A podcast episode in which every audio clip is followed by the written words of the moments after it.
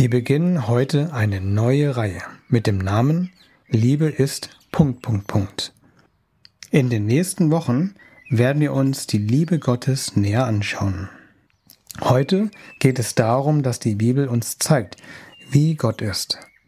Dazu lesen wir eine berühmte Bibelstelle, die auch das Hohelied der Liebe genannt wird. Liebe ist geduldig und freundlich. Sie ist nicht verbissen. Sie prahlt nicht und schaut nicht auf andere herab. Liebe verletzt nicht den Anstand und sucht nicht den eigenen Vorteil. Sie lässt sich nicht reizen und ist nicht nachtragend. Sie freut sich nicht am Unrecht, sondern freut sich, wenn die Wahrheit siegt. Liebe nimmt alles auf sich.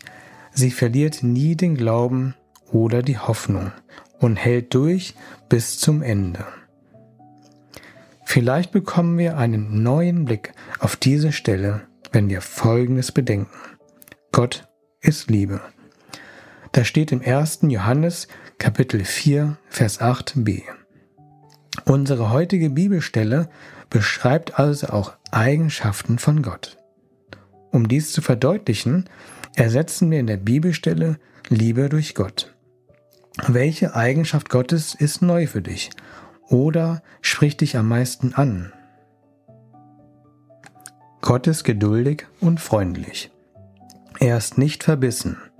Er prahlt nicht und schaut nicht auf andere herab. Gott verletzt nicht den Anstand und sucht nicht den eigenen Vorteil. Er lässt sich nicht reizen und ist nicht nachtragend. Er freut sich nicht am Unrecht, sondern freut sich, wenn die Wahrheit siegt. Gott nimmt alles auf sich.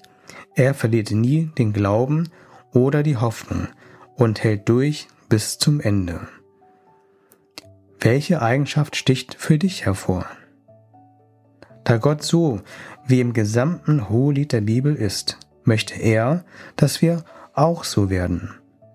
Und dazu erwartet er nicht, dass wir es alleine schaffen oder nur durch bloßes Anstrengen. Gott hat uns eine Lösung gegeben, wie wir in dieses Bild der Liebe verwandelt werden. In 2. Korinther 3, Vers 18 lesen wir in der Schlachterbibel, wir alle aber, indem wir mit unverhülltem Angesicht die Herrlichkeit des Herrn anschauen, wie in einem Spiegel, werden verwandelt in dasselbe Bild von Herrlichkeit zu Herrlichkeit, nämlich vom Geist des Herrn. Wir werden umgestaltet. Wir müssen uns also nicht selbst verwandeln, sondern wir können den Heiligen Geist an uns arbeiten lassen. Wie geht das? Indem wir die Herrlichkeit des Herrn anschauen. Oder kürzer, indem wir den Herrn anschauen. Wenn wir uns regelmäßig in Gottes Gegenwart begeben, durch Gebet und Bibellesen zum Beispiel, dann schauen wir den Herrn an und wir werden verwandelt, damit andere durch uns Gottes Liebe sehen. In dem Bibelvers steht, indem wir mit unverhülltem Angesicht die Herrlichkeit des Herrn anschauen, werden wir verwandelt. Was heißt mit unverhülltem Angesicht? Um das zu verstehen, schauen wir uns das Alte und das Neue Testament an. Im Tempel gab es zwei besondere Bereiche. Einen, wo Gott wohnte und einen, wo der Hohepriester, das war der Oberboss der Priester, wo der Hohepriester für die Sünden der Israeliten betete. Zwischen den beiden Bereichen gab es einen riesengroßen Vorhang. Dieser trennte den perfekten, heiligen Gott von der Sünde der Menschen. Im Neuen Testament wird Jesus oft als Bräutigam und seine Kirche als Braut dargestellt. Wenn wir an eine Hochzeit denken, dann trägt die Braut oft einen Schleier. Normalerweise war der Schleier dazu da, die Jungfräulichkeit und Unschuld der Braut zu bedecken. Bei Jesus ist es genau umgekehrt. Der Schleier, wie der Vorhang im Tempel, trennte den heiligen Bräutigam von der sündigen Braut. Wenden wir das Hohelied der Liebe auf uns an. Sind wir geduldig und freundlich? Suchen wir stets den Vorteil des anderen? Wenn wir ehrlich sind, dann werden wir diesem Anspruch nicht gerecht. Wir sind nicht so perfekt wie Gott. Deswegen gab es den Schleier zwischen Jesus, dem Bräutigam, und der Braut, seine Kirche. Als jedoch Jesus am Kreuz starb, zerriss der Vorhang im Tempel, und zwar von oben nach unten.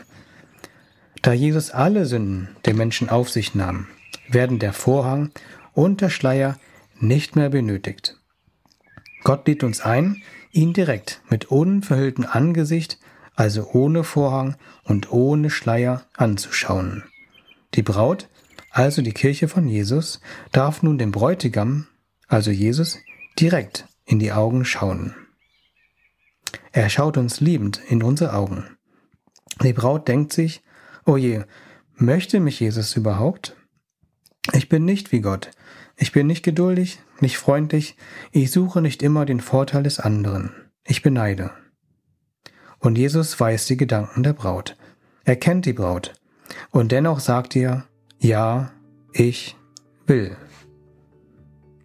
Ich bete noch kurz. Jesus, hilf uns zu erkennen, dass du die Liebe bist.